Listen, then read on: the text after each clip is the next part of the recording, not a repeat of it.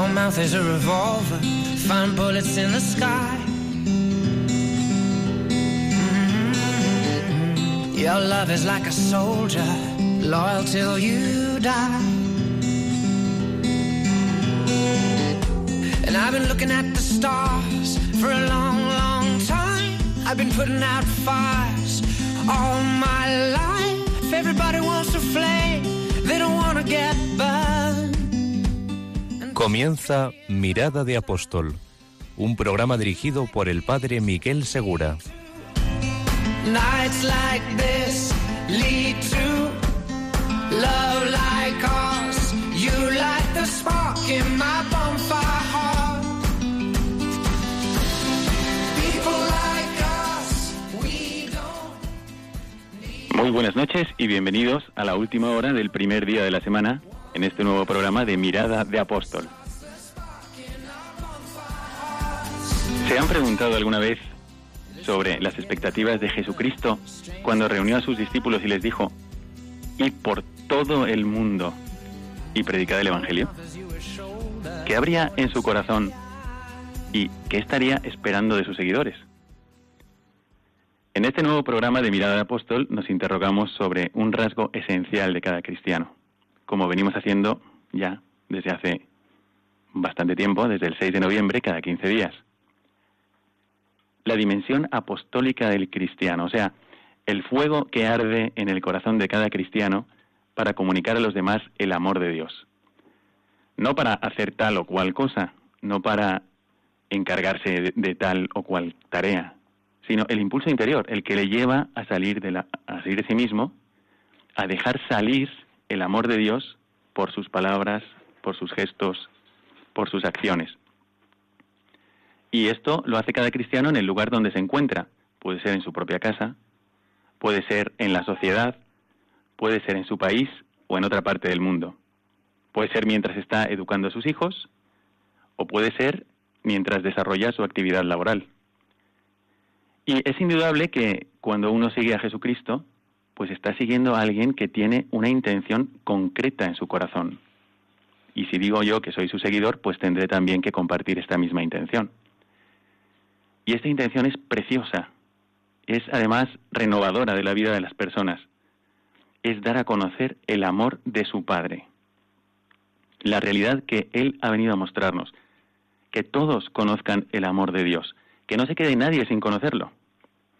Un amor que es imparable, un amor que es más fuerte que cualquier otra unión, un amor que atraviesa incluso nuestro desprecio, que supera nuestra indiferencia, que se mantiene intacto ante nuestro pecado. No podemos hacer nada para que Él nos ame menos. Es un amor que nos permite ser de nuevo en cada confesión, en cada momento de nuestra vida. Y este amor, este amor real de Jesucristo, que deja asombrado a quienes lo experimentan, este amor que abre un horizonte inmenso de esperanza y hace la vida hermosísima de vivir, pues aún no es conocido por muchos. Y ahora no estoy hablando de Japón, de Asia, de África, de países de misión, sino pienso en muchas casas, muchas casas nuestras aquí mismo, en Sevilla o en España, desde donde les hablo, donde se conoce algo de Jesucristo, pero a lo mejor todavía nos ha penetrado su amor inmenso. Y, aún no ha provocado en nosotros este conocimiento una relación de intimidad amorosa de corazón a corazón con Él.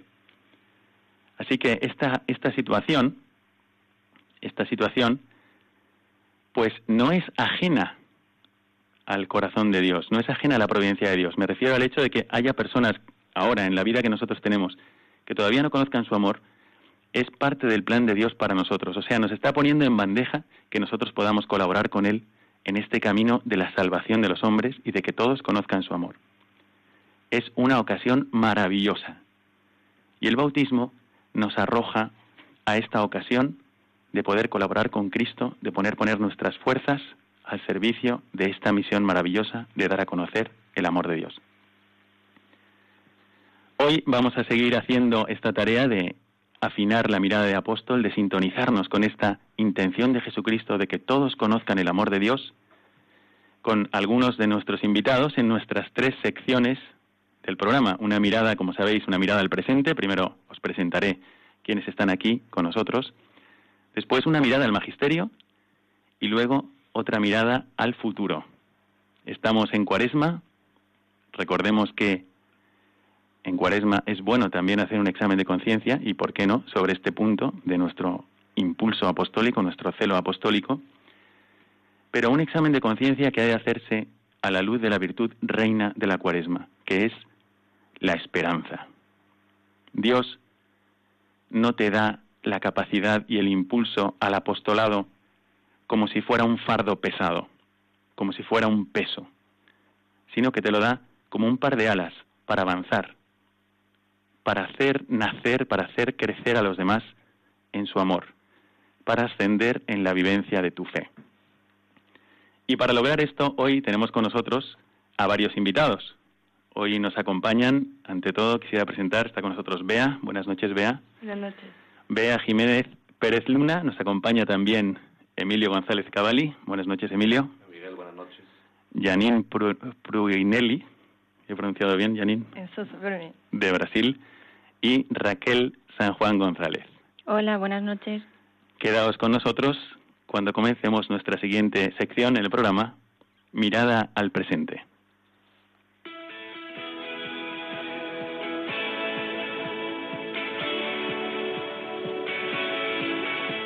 Mirada al presente.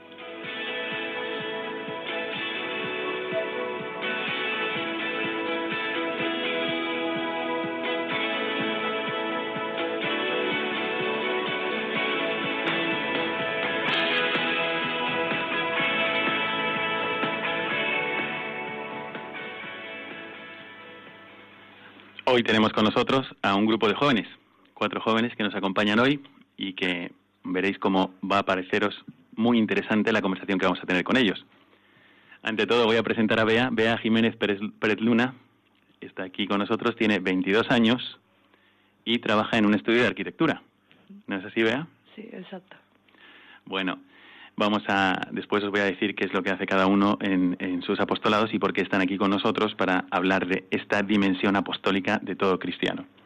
Bea está dando, si no me equivoco, catequesis en la parroquia de Santa Eufemia, En Tomares. aquí en Tomares, en Sevilla. Y no solamente eso, sino que también vas a un comedor social, el comedor social San Juan de Acre, de la Orden de Malta. de la Orden de Malta. Sí.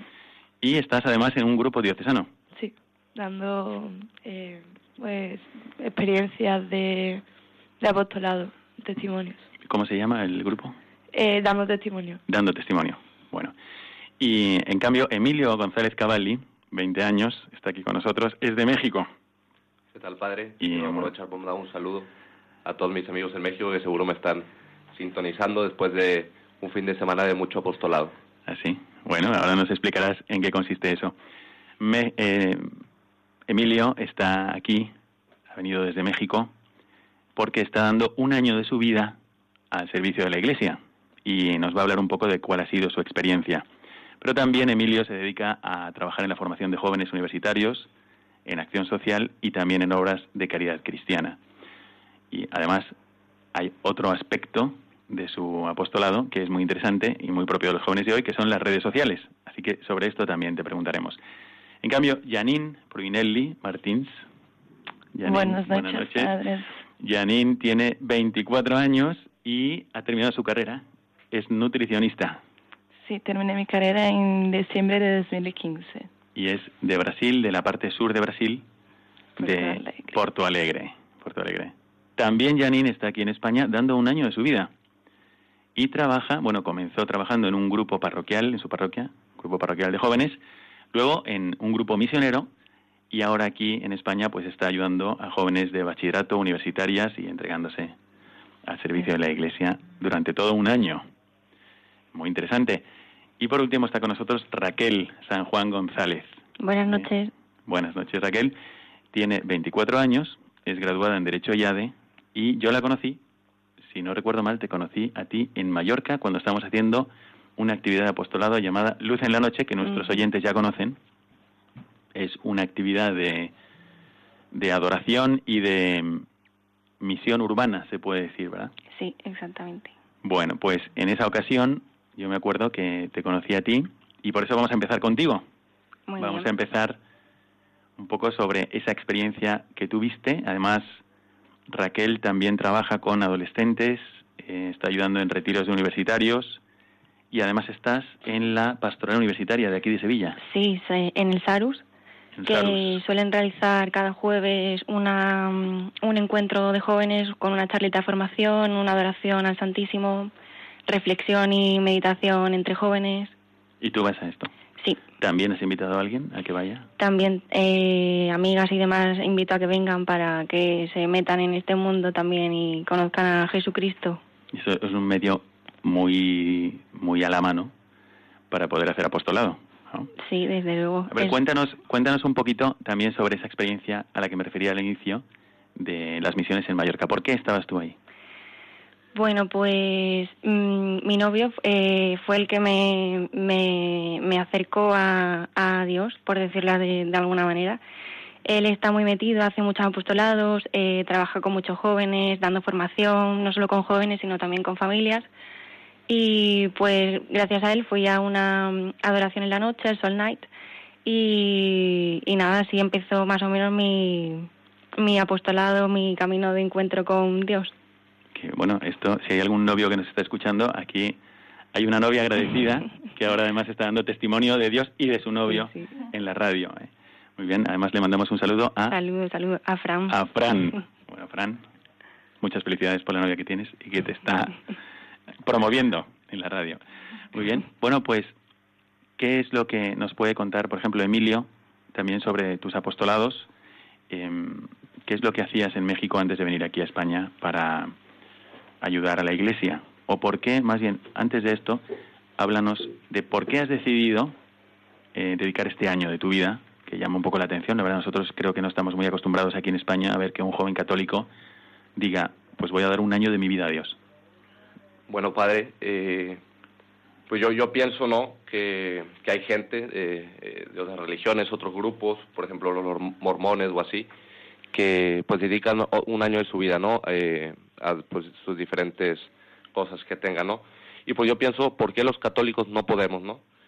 Entonces, pues gracias a Dios tengo la oportunidad de poder hacer eh, estos tipos de apostolados desde muy chico. Tengo un grupo eh, espiritual y, y de apostolado que, que desde muy chicos estamos haciendo diferentes tipos de apostolado Esto en Monterrey. en Monterrey, en, en México. Mm, Qué interesante. Y eh, a ver, ¿qué es lo que te ha movido a ti a, a dar este paso de ser colaborador durante un año de tu vida eh, para la Iglesia? Bueno, el cuestionarme eso, que hay, hay gente eh, en diferentes partes del mundo haciendo algo, ¿no? Por, por lo que creen, por lo que siguen, ¿no? Entonces, pues yo pensando esto, digo, ¿por qué los católicos? ¿Por qué eh, yo no? Pensando en mí. Y nada, me motivó mucho eh, a lanzarme a este reto y más que nada como agradecimiento a Dios, ¿no? Por todo lo que nos ha dado, por, en, en mi caso, por todo lo que me ha dado, por todo lo que he recibido y para poder compartir eh, todo lo que he aprendido y pues para seguir formándome, que creo que es muy importante. ¿Qué dijeron? A mí me parece todavía que es algo a lo que realmente no estamos acostumbrados, ¿no? Pero, ¿qué es lo que dijeron, por ejemplo, tus amigos? Pues la verdad que sorprende, algunos sorprende. Gracias a Dios mi grupo de amigos, eh, pues es el mismo grupo este que tenemos de, de- de espiritualidad, ¿no? Entonces, pues ahora somos seis, seis de mis amigos los que estamos eh, en diferentes partes del mundo, eh, pues dando este año a Dios al servicio de la iglesia, ¿no? O sea, Entonces- son seis amigos tuyos que han decidido dar todo un año de su vida al servicio de la Iglesia y, y os habéis ido de México. Tres están ahí mismo en México, en diferentes ciudades ayudando, y otros tres estamos aquí en España. Eh, eso es. ¿Estáis aquí en, en Sevilla, en el mismo sitio, los tres? No, en, en mi caso yo estoy en Sevilla. Tengo, bueno, mi hermano, que es parte de mi grupo de amigos, que le mando un saludo que está escuchando también. Él está en Valencia, otro más está en Barcelona y los demás tres están ahí, ahí en México, con diferentes apostolados. Cada uno tiene su apostolado. Muy bien, bueno, me parece muy interesante. También Janine está aquí haciendo es lo mismo, ¿no? Estás haciendo Sí, sí, estoy Un año- colaboradora aquí en Sevilla, un año de mi vida a Dios. y ya antes hablabas español. No, nada. Aprendí todo aquí en Sevilla. hace seis meses que estoy hablando español. Entonces. Ah, muy bien, pues muchas felicidades. sí. Gracias. ¿Y ya conocíais, conocías a Emilio antes de venir aquí? No, no nos conocíamos, no conocía a nadie. ¿Y a ti qué te motivó, qué es lo que te movió a ti a, a querer entregar un año de tu vida a Dios? De verdad que fue como una forma, una manera de agradecer a Dios por todo que había dado en mi vida. De realmente tengo mucho tiempo de mi vida y por qué no donar todo un año de mi vida a Dios como forma de agradecimiento, sí, de poder pasar un poco a, a las otras personas todo lo que he aprendido y también aprender mucho con otras culturas y todo. Mm, Bueno, ¿y cómo se te ocurrió a ti ser Ser así, no? Ser colaboradora de un año. Sí, empezó todo cuando conocí una colaboradora en 2008 y en unas misiones que yo fui y ahí desde ahí surgió la idea de ser colaboradora.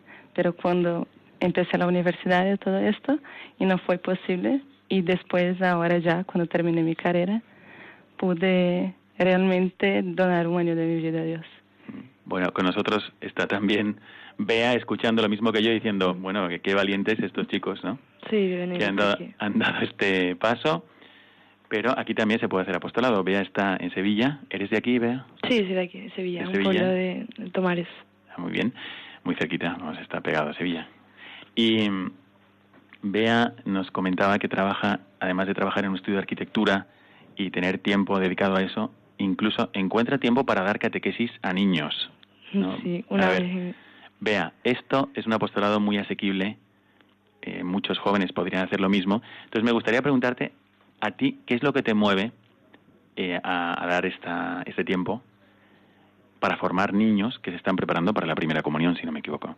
Sí, pues en septiembre, a principio de curso, vi que necesitaban eh, pues catequistas y ante la necesidad yo vi que tenía tiempo por la tarde, una horita en semana, y pues me movió en un principio eh, la experiencia de esa formación a niños, porque nunca, nunca la había hecho. Y actualmente, actualmente pues me mueven ellos al ver que aprenden contigo, que colaboran, que ya no lo ven como obligación, sino como, o sea, que debaten conmigo, entonces lo ven como, como charlas y lo ven interesante. También nos comentabas que vas, además, o sea, además vas a un comedor social. ¿No? Sí, otro día en semana me dedico un poco a, al comedor social. ¿Y esto por qué? O sea, ¿qué es lo que te movió a ti a, a dar el paso y decir, bueno, te enteraste por ahí y dijiste voy?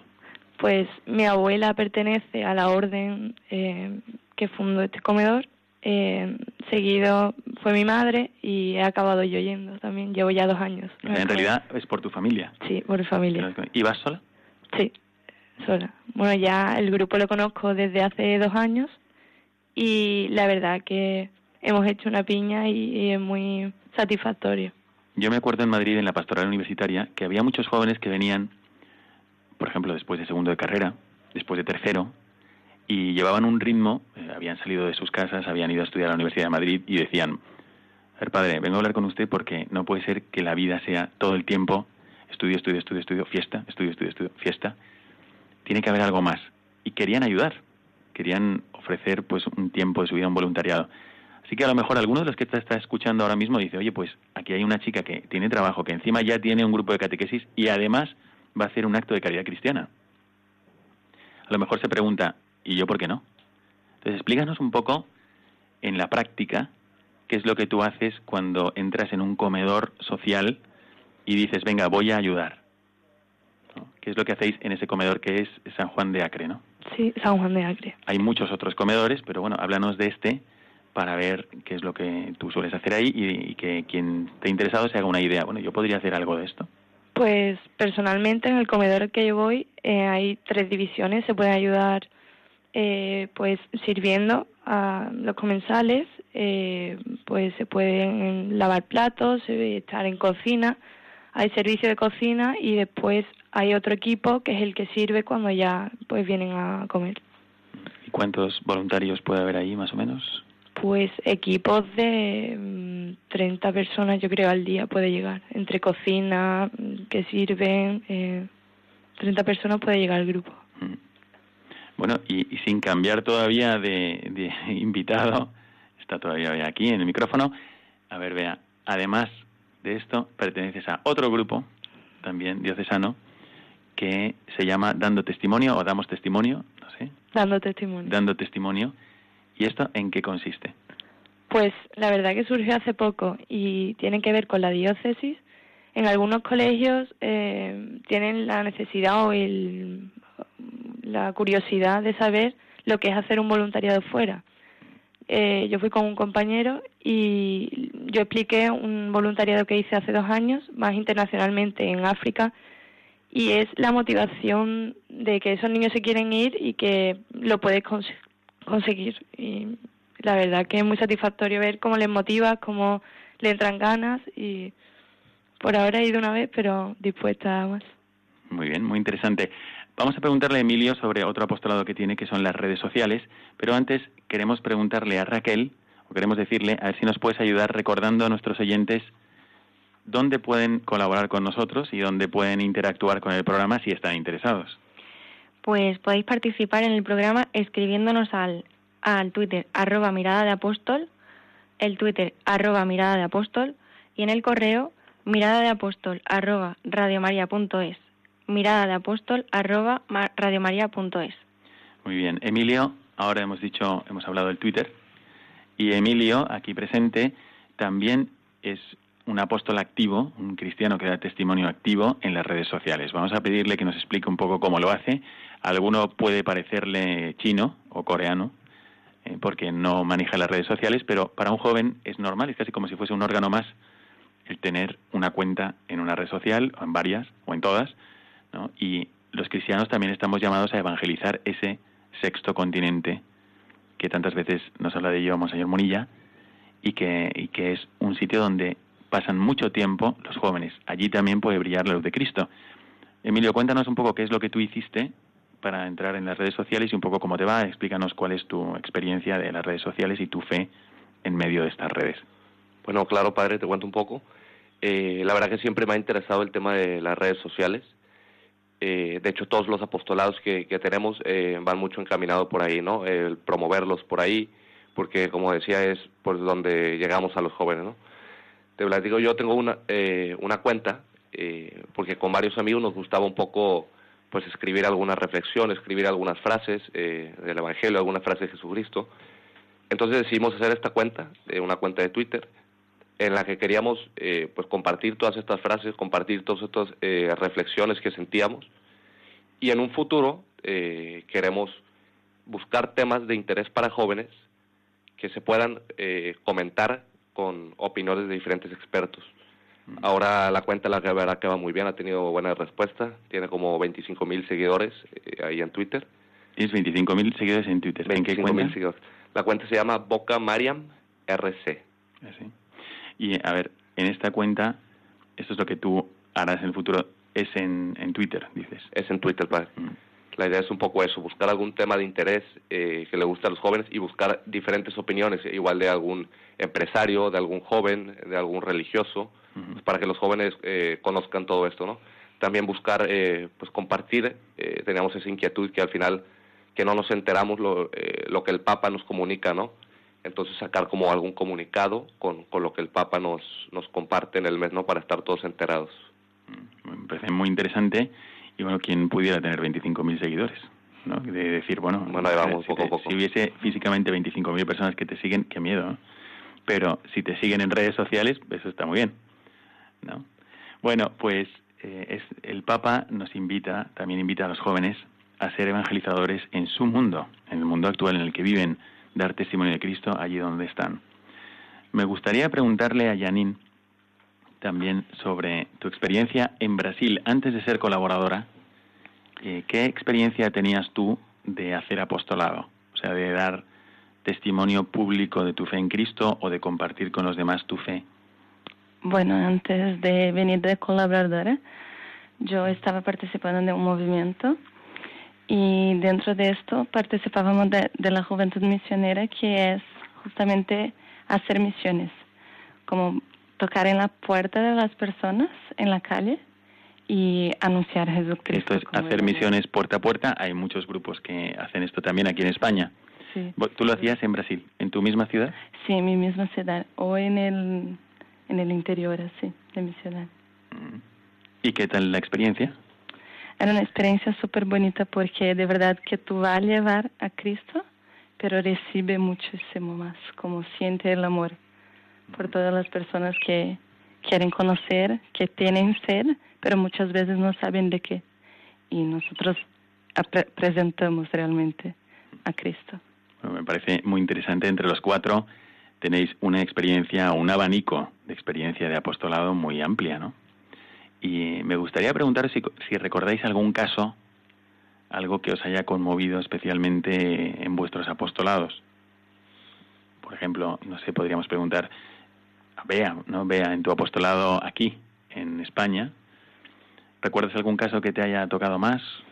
Pues en, la catequesis de primera comunión, eh, la verdad que son niños de 7 u 8 años con los que tienes que estar pendientes de que realmente se están enterando de lo que dices, que les parezca importante.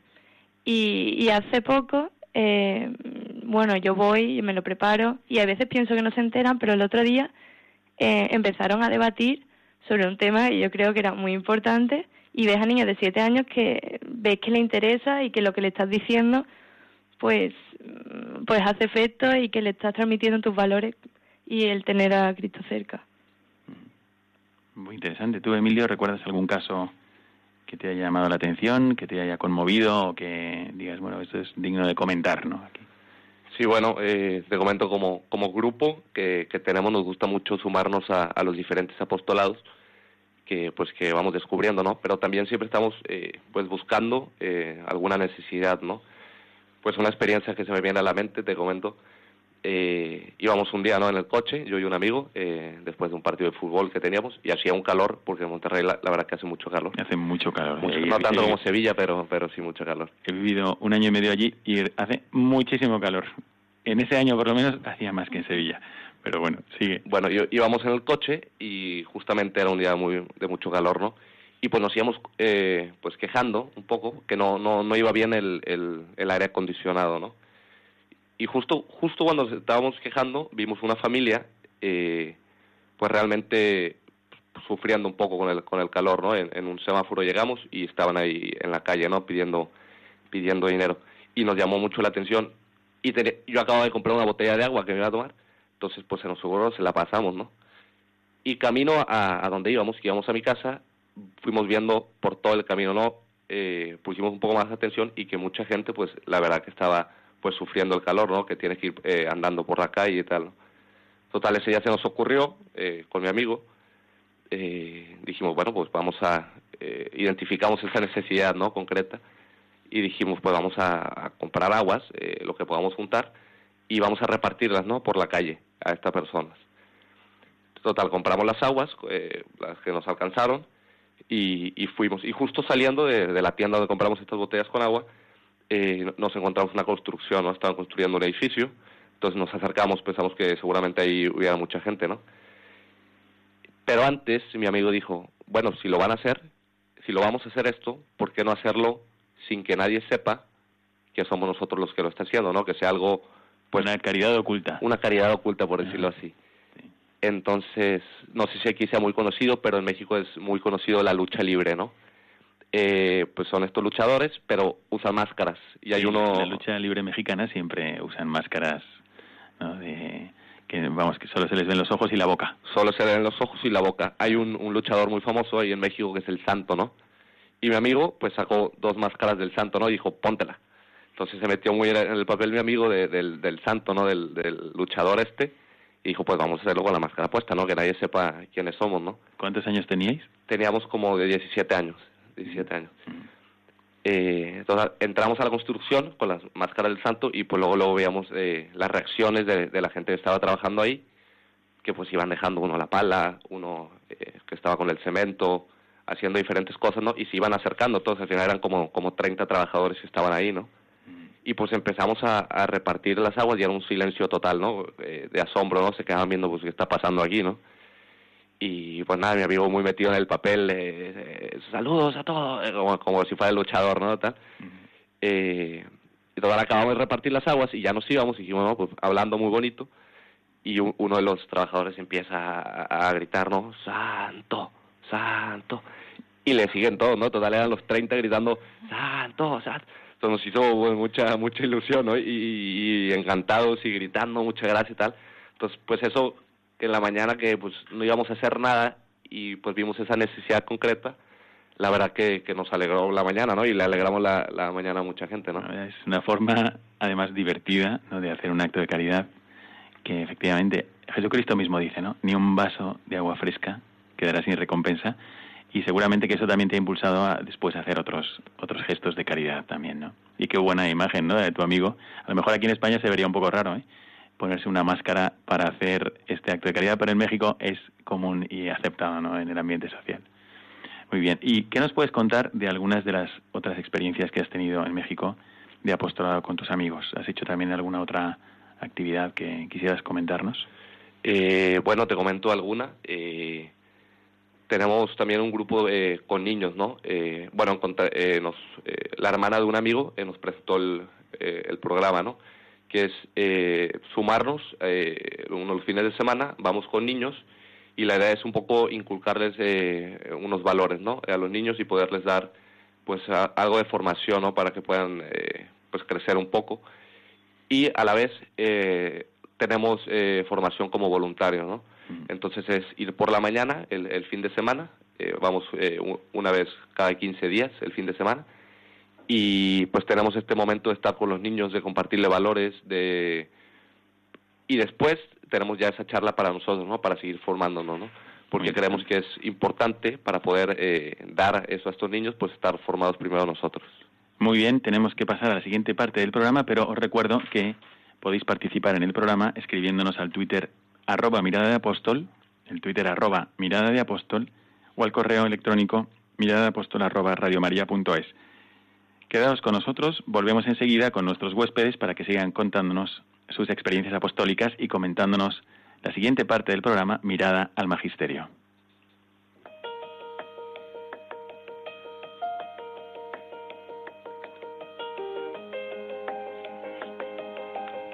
Mirada al Magisterio.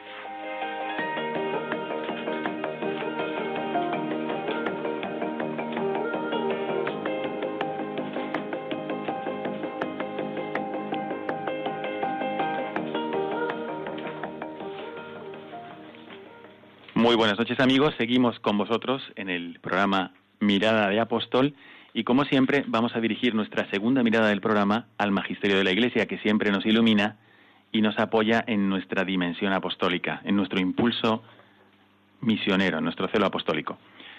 Voy a pasar la palabra primero a Raquel. Raquel, buenas noches. Buenas noches. Ya hemos escuchado tu testimonio en la primera parte del programa, pero ahora nos traes un texto para comentar con nosotros. ¿Cuál es? Cuéntanos. Pues es, un, es una parte de la carta del Papa a los jóvenes con ocasión de la presentación del documento preparatorio de la quin- quincena de la quince Decimoquinta. decim- perdón, de la decimoquinta Asamblea General Ordinaria del Sínodo de los Obispos. Y el párrafo dice así: Un mundo mejor se construye también gracias a ustedes, que siempre desean cambiar y ser generosos.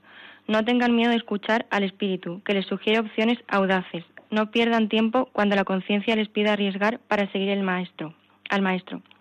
También la Iglesia desea ponerse a la escucha de la voz, de la sensibilidad, de la fe de cada uno, así como también de las dudas y de las críticas. Hagan sentir a todos el grito de ustedes. Déjenlo resonar en las comunidades y háganlo llegar a los pastores. San Benito recomendaba a los abades consultar también a los jóvenes antes de cada decisión importante, porque muchas veces el Señor revela al más joven lo que es mejor. Muy bien, ¿qué te ha llamado la atención de este párrafo? Pues de este párrafo sobre todo me llama la atención la primera frase que dice que un mundo mejor se construye gracias a ustedes, que siempre desean cambiar ser generosos en el sentido de que en esta vida pues tenemos que dedicarnos un poco a ayudar a los demás, a construir un mundo mejor eh, y sobre todo a, a intentar mejorarnos nosotros mismos para con ello mejorar a los demás. Bueno, yo quiero haceros a todos vosotros una pregunta, a ver quién me responde. ¿Esto es así, realmente? O sea, hay mucha gente, a lo mejor hay gente mayor también, que la experiencia que tiene es otra. Dice, "Oh, los jóvenes, bueno, los jóvenes hoy, la verdad es que a ver, hay que ver cómo están. A veces se escucha este tipo de comentarios. Sin embargo, el Papa dice, los jóvenes siempre desean cambiar y ser generosos. ¿no? Eso, esto que nos está diciendo Raquel. ¿Vosotros pensáis que esto es así? O sea, en vuestra experiencia de jóvenes, ¿vosotros pensáis, conocéis chicos, amigos que quieren luchar por cambiar el mundo y cómo se da eso? ¿Recordáis a alguien, que, alguno de vuestros amigos que haya querido, pues yo voy a cambiar esta parte del mundo que conozco? Bueno, yo creo que, que, existen personas así, pero no tantas como me gustaría que hubiese. Ah. Y un ejemplo claro lo veo, por ejemplo, en mi novio, que él está formando parte de, del crecimiento del, del, de la espiritualidad, por ejemplo, en los jóvenes, siempre intentando ayudar, hacer apostolados, convivencia, formando a niños pequeños, incluso a, a mayores también. Y entonces eso es un ejemplo de, de querer crecer, ¿no? De construir algo mejor. Bueno, tanto tú como él efectivamente sois jóvenes. Pero bueno, tú eres novia de un chico así, ¿no? A ver, te voy a preguntar algo que a lo mejor hay, hay, oyentes que se están preguntando y espero que no esté escuchando Fran en este momento. Bueno, ¿a ti no te parece eso un poco ñoño, por ejemplo? ¿A ti no te parece que esto es, uy, eh, mi novio se dedica mucho a esto? ¿Cuál es tu impresión cuando le ves tan entregado a este tipo de cosas? Bueno, pues a lo mejor al principio, cuando lo conocí al principio, puede chocar un poco porque no es normal por desgracia no es normal, tendría que haber más gente así que se dedique más a, ayudar a los demás. Pero precisamente también fue eso lo que más me gustó de él, ¿no? El encontrar una persona diferente y que se preocupa por los demás, se preocupa por ser mejor y por hacer mejor a los demás. Mm, muy interesante. ¿Los demás qué opináis?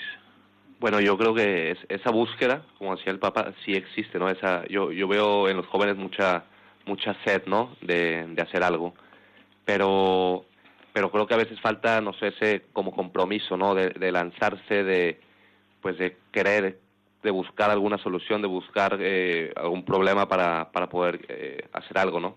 Pero esa sed, la verdad que, y me da mucha ilusión, yo creo que, que sí existe y sí, sí la he visto, ¿no? Tanto en México como, como en Sevilla. Muy bien. Bueno, Raquel, ¿qué más nos comentas de este párrafo que nos acabas de leer? Bueno, pues también el hecho de cuando dice no tengan miedo de escuchar al Espíritu Santo, al Espíritu que les sugiere opciones audaces. Esto me hace pensar que estamos faltos de, oración, en el sentido de que tenemos que rezar más a Dios y pedirle un poco qué es lo que quiere de nosotros y escucharle sobre todo, que muchas veces nos cuesta también saber qué es lo que, cuál es el camino que él quiere que sigamos. No, yo voy a ser un poco malo y te voy a preguntar, ¿a, ¿a, ti esto te pasa? O sea, tú te pones en oración y, sientes otra cosa, ¿te ayuda? ¿O es, no sé, cómo lo experimentas tú? ¿Experimentas que hablas con Dios? Que, mm. que, ¿O que te estás sugestionando tú? ¿No? ¿Has tenido alguna experiencia donde tú notes que, ay, mira, pues estoy recibiendo más luz? Mm, todavía sigo en búsqueda de mi encuentro con Dios.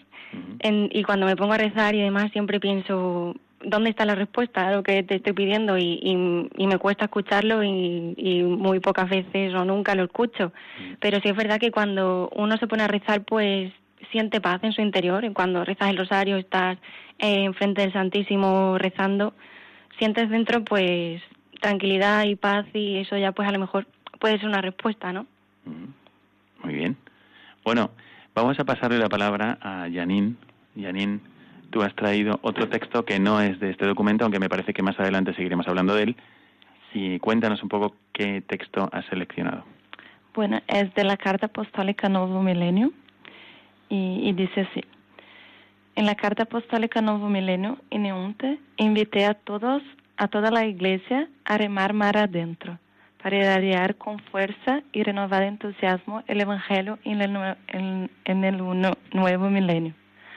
Esta exhortación resuena hoy con particular vigor para nosotros, llamados a colaborar de modo singular en la obra de la nueva evangelización. Gracias por el testimonio generoso que dais en una sociedad dominada a menudo por el afán de tener y poseer. ¿Qué te llama la atención de este párrafo? Principalmente la parte en que dice remar mar adentro, porque muchas veces nos quedamos en la superficie y no buscamos tener un encuentro más profundo y, real con Dios así.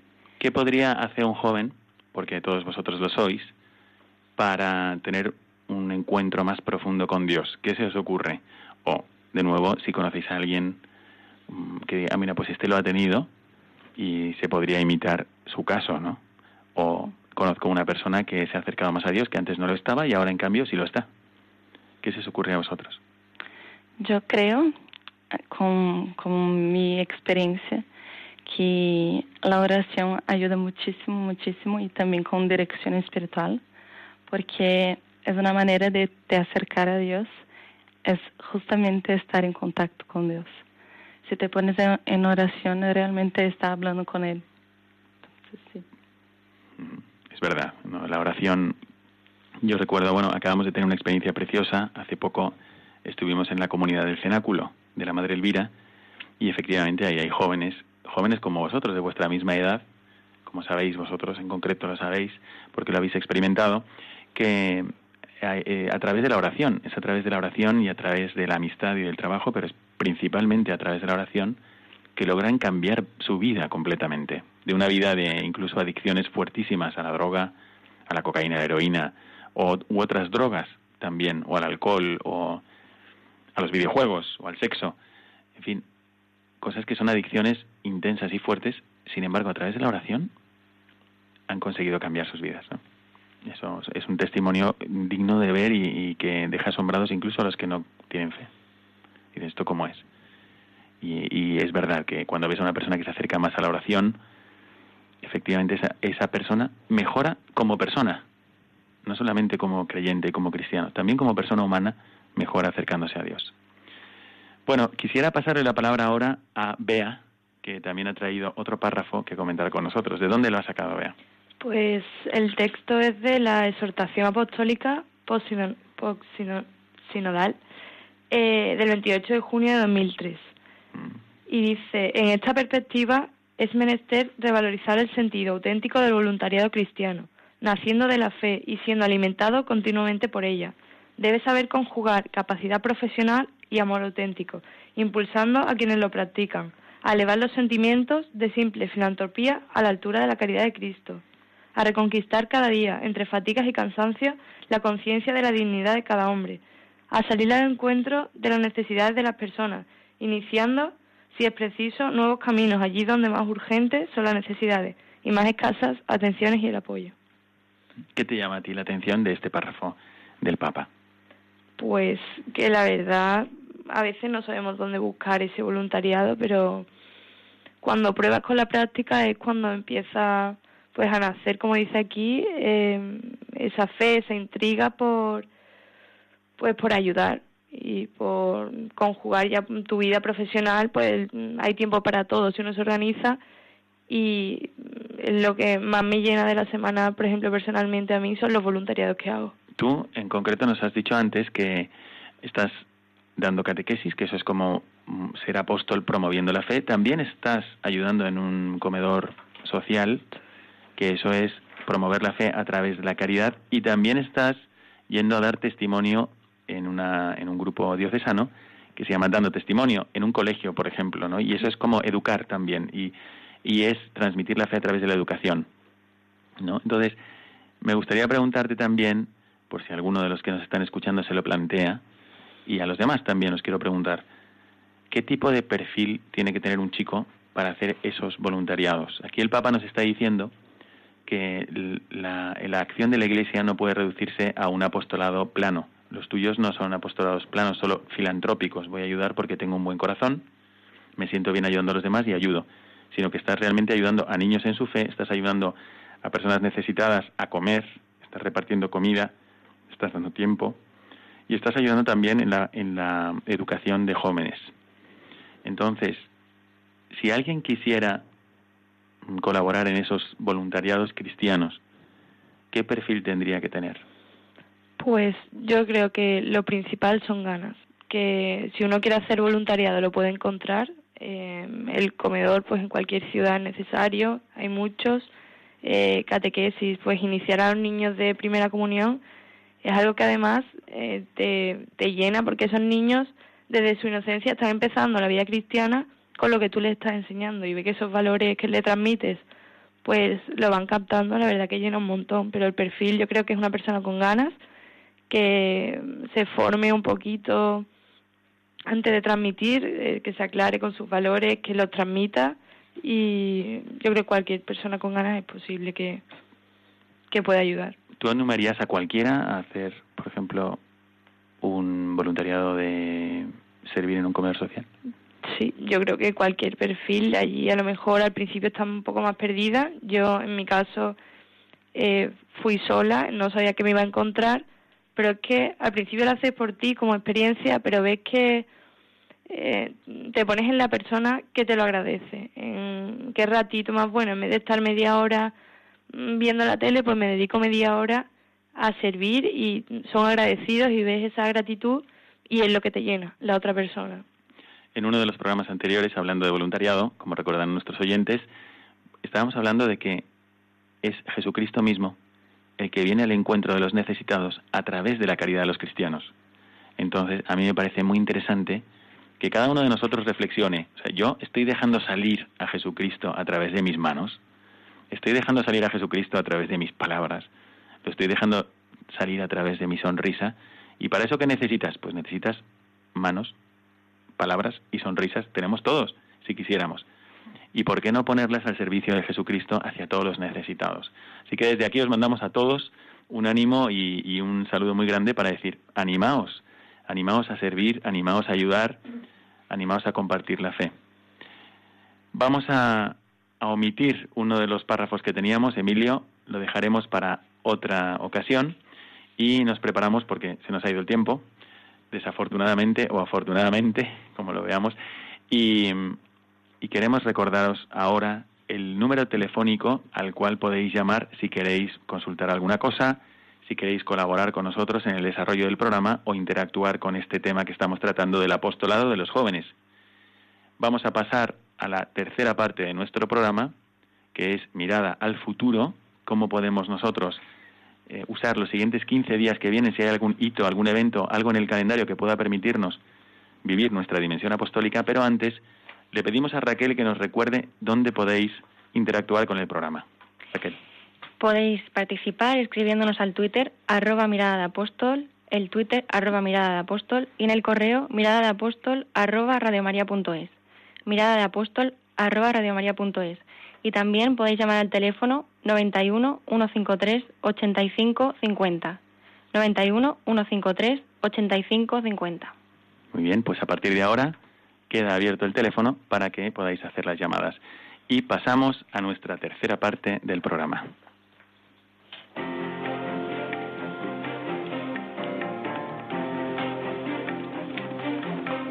Mirada al futuro.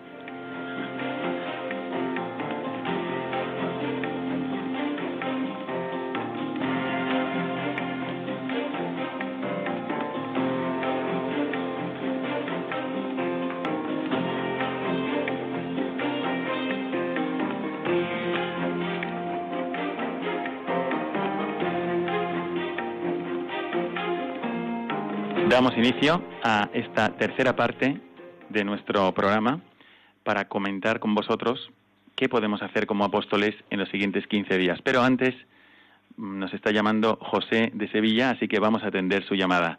Muy buenas noches, José. Buenas noches, Padre Miguel Segura. Para servirle. Dígame. Igualmente, eh, mire usted, eh, ya que aprovecho que España es un Estado de Derecho, pues, pues voy a emitir mi opinión, ¿vale? Mm, Bueno, a ver, díganos. Mire usted, yo me llamo José. Entonces, me siento dolido con la Iglesia porque dice que, la, que el, el, el Padre de, de Jesús no es José. Digo yo, bueno, si es, si es el Padre Eterno, pero es que Dios, yo, fuera de, Dios- fuera de Dios, para mí no hay nada. Entonces, Dios, el mismo Dios no puede violar sus leyes. Es imposible que el mismo Dios viole sus leyes. Entonces, yo considero, y muchos consideramos que José y María son los padres biológicos racionales de Jesucristo. Nada, Bueno. pues eh, paz y bien. Gracias, Dios. Bueno, pues gracias por su opinión, pero efectivamente, claro, nosotros podemos emitir opiniones, pero ante el dato revelado, ahí no podemos emitir una opinión, sino que es Dios mismo el que nos revela verdades que nosotros naturalmente no hubiésemos podido alcanzar. Por ejemplo, la Trinidad. No sabríamos que existe la Trinidad si no fuera revelado por Dios. O, por ejemplo, el juicio final. Tampoco lo sabríamos si no fuese revelado por Dios. Igualmente, la concepción virginal de Cristo no la conoceríamos si no fuese por el dato revelado. Así que ante esta opinión, aunque uno puede tener la opinión que quiera, pero ante esta opinión hay que decir, bueno, hay opiniones que al final, si las confrontas con la revelación, son erróneas. Y la fe cristiana afirma que Jesucristo fue concebido por obra y gracia del Espíritu Santo. Así que, pues hay que revisar a veces nuestras opiniones para decir, yo me adecuo a la verdad revelada por Dios. Y esto es lo que nos permite creer a ciencia cierta, porque es ciencia divina, que Jesucristo es Dios y la única persona presente en Jesucristo es la segunda persona de la Santísima Trinidad, que es el Verbo. De tal manera que es muy importante. Puede ser que, claro, ante opiniones de algunos, pues José, por ejemplo, tenga esta opinión y diga, bueno, yo creo que fue concebido por José biológicamente. Bueno, esto, eh, esto arruinaría toda nuestra vida espiritual, no es verdad, no es cierto, y cuando contemplamos a Cristo en el Evangelio no estaríamos contemplando a Dios, a la segunda persona de la Santísima Trinidad, sino que estaríamos contemplando a un hombre. Así que también nuestras opiniones a veces hay que corregirlas, como si yo digo que el, órgano de la visión es el hígado y no es el ojo, pues puede ser mi opinión, pero me puedo estar equivocando. Y si soy auténtico, buscando la verdad, pues encontraré que el órgano de la visión es el ojo, ¿no? Bueno, vamos a pasar la palabra, hay otra llamada, que es Isabel, llamando desde el desde Bilbao. País Vasco. Desde el País Vasco. Dígame, Isabel. Sí. ¿Me escuchan? Sí, sí, adelante. Ah, bueno, que le llamo para decirle que, que soy una joven de 84 años. Pues Toda la vida encantado, he teni- encantado de escucharla. Gracias, muchas gracias. Que toda la vida he tenido estas inquietudes de ayudar, de eh, escuchar lo que dice el Señor. A quien le deis un vaso de agua, me lo dais a mí. O sea, todas esas cosas desde tantos años, tantos años, tantos años. Bueno, y, y le quería decir eso, que cuando tengan que decir alguna cosa, que digan el número de teléfono, como ya llevo dos o tres días para llamar, pero bueno, no me... Que no nos digan eh, que si llamemos por WhatsApp, que si llamemos... Yo ya no tengo nada de eso, solamente el número de teléfono y muchos años. Y muy agrade- o sea, les, les animo y les agradezco a esa juventud que tanto trabaja, que no les va a penar. Yo ya le he dicho los años que tengo y no me pena nada de lo que he hecho. Y todavía con pena de que quisiera tener pues un poco más de que los años ya me van ya me van achicando las cosas, pero que no les ha de penar y que ofrezcan todo por Dios que serán recompensadas. Buenas noches. Pues muy buenas noches, Isabel. Aquí estamos, aquí los jóvenes me están mirando diciendo que, les, les está animando muchísimo. Usted tiene esta edad y está a, las, a estas horas el domingo llamando para animarles, pues imagínese también el apostolado que está haciendo, también delante de todas las personas que nos escuchan. Si no ha colgado, todavía está con nosotros José Emilio de Ávila. Muy buenas noches, José. Eh, buenas noches, padre. Que no sé si me repetiré lo que usted haya dicho porque apagué la radio para que no se acoplara, pero que es que Dios no viola sus leyes con el nacimiento de Jesús, porque esas son leyes para quien es exclusivamente hombre. Pero Dios no es exclusivamente hombre, es Dios y es hombre. Luego las leyes no las viola, no las viola, porque es un ser distinto, es una única persona con dos naturalezas. Efectivamente, José, muchas gracias por la aclaración y efectivamente viene a reforzar lo que estábamos contestando a José de Sevilla y que lo hacemos con pues con un espíritu de, de cariño, de hermandad y de caridad, ¿no? que es verdad que lo que uno busca siempre cuando explica la doctrina católica es compartir con los demás la verdad y hacerlo siempre de buena fe. Muy bien, muchas gracias por la aclaración, José. Que Dios le bendiga. Antes de, terminar nuestro programa, quisiéramos comentar con vosotros que precisamente durante esta quincena hasta el próximo programa tenemos algunas fiestas que nos pueden ayudar a ser apóstoles. Y muy, muy brevemente, tenemos un minuto para comentarlo. A ver cuáles son. Emilio, por ejemplo, háblanos, la que viene el 19 es San José. Así que felicidades a todos los José desde aquí. El próximo programa ya habrá pasado vuestra fiesta. Pero ¿cómo podemos usar esta fiesta para ser apóstoles? Eh, bueno, yo creo, eh, como dice en el Evangelio, ¿no? que Jesucristo le estaba sujeto a, a San José, ¿no? Eh, y pues qué ejemplo, ¿no? Qué gran ejemplo nos da Jesucristo. Yo creo que pues proponer algo eh, de cara con, con, nuestros padres, ¿no? Eh, no sé, promover algún, alguna lectura de, de, San José en el Evangelio con nuestra familia, no sé qué se les ocurra, pero algo así. Bueno, efectivamente es un momento para decir, bueno, en nuestra familia vamos a vivir la fiesta de San José y no vamos a hacer nada. Aquí es el Día del Padre también, en México no, pero aquí en España sí. Y bueno, ¿qué podemos hacer para vivir cristianamente la fiesta de San José? Nos queda también la fiesta de la Anunciación del Señor, que coincidirá con nuestro próximo programa, ya lo tendremos en la noche de ese día, y es el momento donde la Virgen María recibió su misión y le dijo que sí al Señor. Así que también es un día para vivirlo con el corazón abierto. ¿Y qué más se os ocurre a vosotros? ¿Hay algún día que tengamos que tener en cuenta en la siguiente quincena que podríamos aprovechar para hacer apostolado? Tenemos, mm, bueno, vamos a celebrar así mundialmente, se hablará en las redes sociales, de que va a ser el Día Mundial de la Felicidad. ¿Eh? Así que, ¿qué se os ocurre? Pues creo que ahora mismo que influyen tanto las redes sociales, tanto en jóvenes como algo más mayores, es una idea promover, es una buena idea promover por ahí eh, pues la idea de tener en ese día de felicidad a Cristo presente, que a veces la felicidad creemos que viene de cosas materiales, pero nos seguimos sintiendo vacíos y, y nos llena pues Cristo. Al final que nos acaba llenando Cristo y es lo que nos queda después de todo, todo lo material superficial que podamos tener. Me parece una idea estupenda de Bea, ¿no? que cuando llegue este día también nosotros como cristianos digamos qué es lo que nos llena, qué es lo que nos hace felices y que nos hagamos presentes en las redes sociales. Os mandamos un saludo muy cordial a todos. Hemos terminado nuestro programa Mirada de Apóstol y agradecemos a todos los participantes, no solamente a los aquí presentes, sino a los que habéis llamado por teléfono, vuestras ganas, vuestro entusiasmo y particularmente a Isabel, vuestros ánimos. Que Dios os bendiga y os mando mi bendición sacerdotal hasta dentro de 15 días.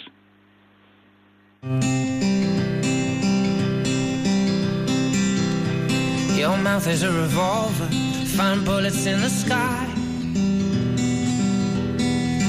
Mm-hmm. Your love is like a soldier, loyal till you die. And I've been looking at the stars for a long, long time. I've been putting out fires all my life. Everybody wants to flame, they don't want to get burned. Acaban de escuchar el programa Mirada de Apóstol, dirigido por el padre Miguel Segura. Nights like this lead to love